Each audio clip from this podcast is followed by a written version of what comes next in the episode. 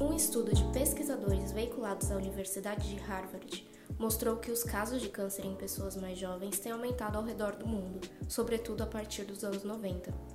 A oncologista doutora Suelen Martins explica sobre os principais fatores que contribuem para o aumento de câncer de forma expressiva.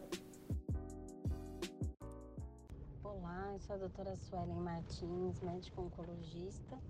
Venho aqui falar com vocês sobre um estudo publicado numa revista médica bem importante chamada Nature, né, um estudo feito na Universidade de Harvard, né, que avaliou pacientes com menores de 50 anos que cada vez têm tido mais risco né, de desenvolver câncer. Né? Isso câncer de diversos sítios, câncer de mama, câncer ginecológico, colo retal, gastrointestinal, entre outros.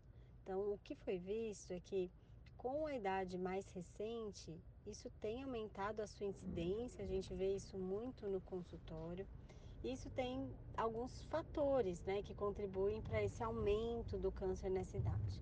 Um deles é o screening mais precoce, então as pessoas têm feito mais exames, mais detecção precoce desses tumores.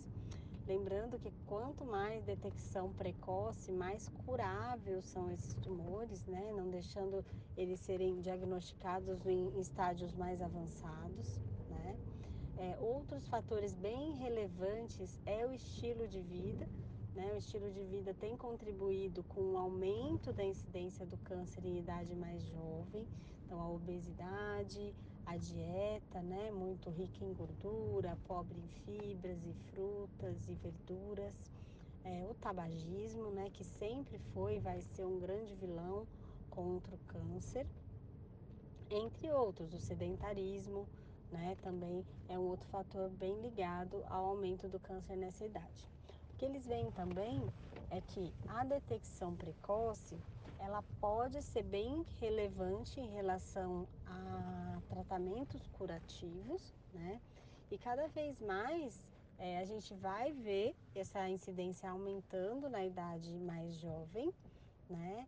E isso a gente pode ter até bancos de dados, né, para que a gente consiga computar e talvez até fazer umas orientações mais precoces para esse tipo de paciente, né? Pacientes mais jovens, com alto risco é, de desenvolver um câncer numa idade mais precoce. Então, são, algo, são, são fatores que a gente precisa aí é, de dados mais robustos, né? Para que a gente possa realmente ver uma relação causa-efeito, mas a gente já sabe que são fatores do dia a dia, né? que aumentam o risco de outras doenças, mas também do câncer. Obrigada pela audiência. A informação salva vidas.